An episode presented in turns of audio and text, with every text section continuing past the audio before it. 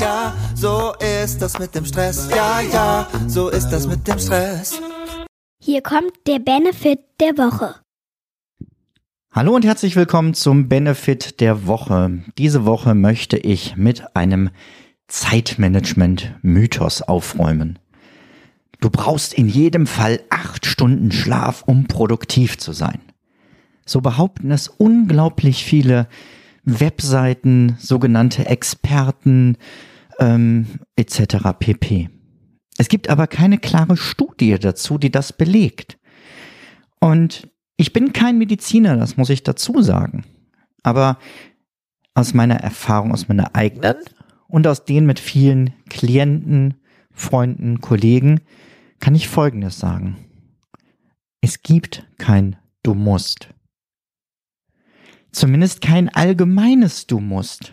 Es gibt ein Muss für dich ganz persönlich. So viel Stunden musst du schlafen, damit es dir gut geht, damit du dich produktiv fühlst, damit dein Gehirn gut arbeitet.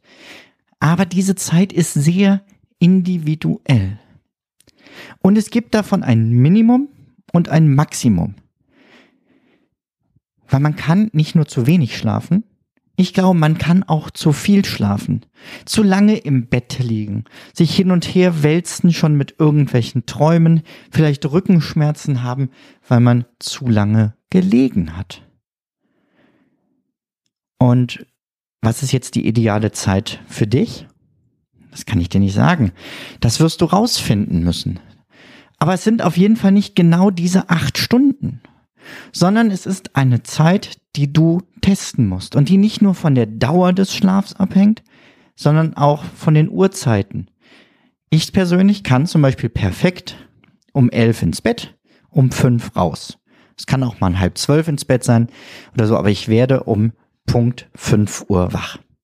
Inzwischen auch ohne Wecker. Mal ist es kurz vor fünf, mal ist es fünf Uhr fünf, meine Güte, mal ist es auch 5.30 Uhr, das ist aber dann nicht schlimm. Und diese Zeiten können ja auch über die Woche verteilt ein bisschen schwanken. Wichtig ist eigentlich nicht, dass du auf eine genau feste Zeit an Stunden Schlaf achtest, sondern darauf, womit du dich wohlfühlst. Was ist die Zeit, wo dein Körper dir signalisiert, oh, ich bin müde? Dann geh dann ins Bett und fang nicht an, dich dann noch irgendwie vor die Glotze zu setzen, sondern nimm lieber ein Buch und schlaf. Oder wann wirst du morgens das erste Mal wach? Vielleicht nur, weil du pinkeln musst. Aber probier doch mal aus, was passiert, wenn du dann einfach aufstehst. Spiel ein bisschen damit rum. Teste etwas eine Weile. Probiere mindestens zwei Wochen am Stück zur selben Zeit schlafen zu gehen und zur selben Zeit aufzustehen. Und wenn du dann merkst, das war zu wenig Schlaf, ich bin zu müde, dann dehne es ein bisschen aus. Oder kombiniere es, so wie ich das mache, mit einem Espresso äh, Mittagsschläfchen.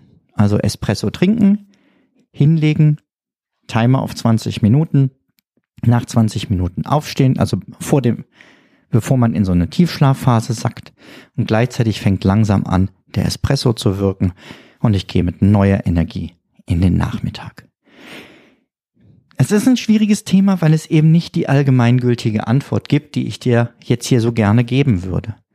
Entscheidend ist aber, lass dich nicht von solchen Mythen beeinflussen, die dir sagen, du musst auf jeden Fall genau so und so lange schlafen, sondern finde deine perfekte Schlafdauer und deine perfekte Schlafensgeh- und Aufstehzeit.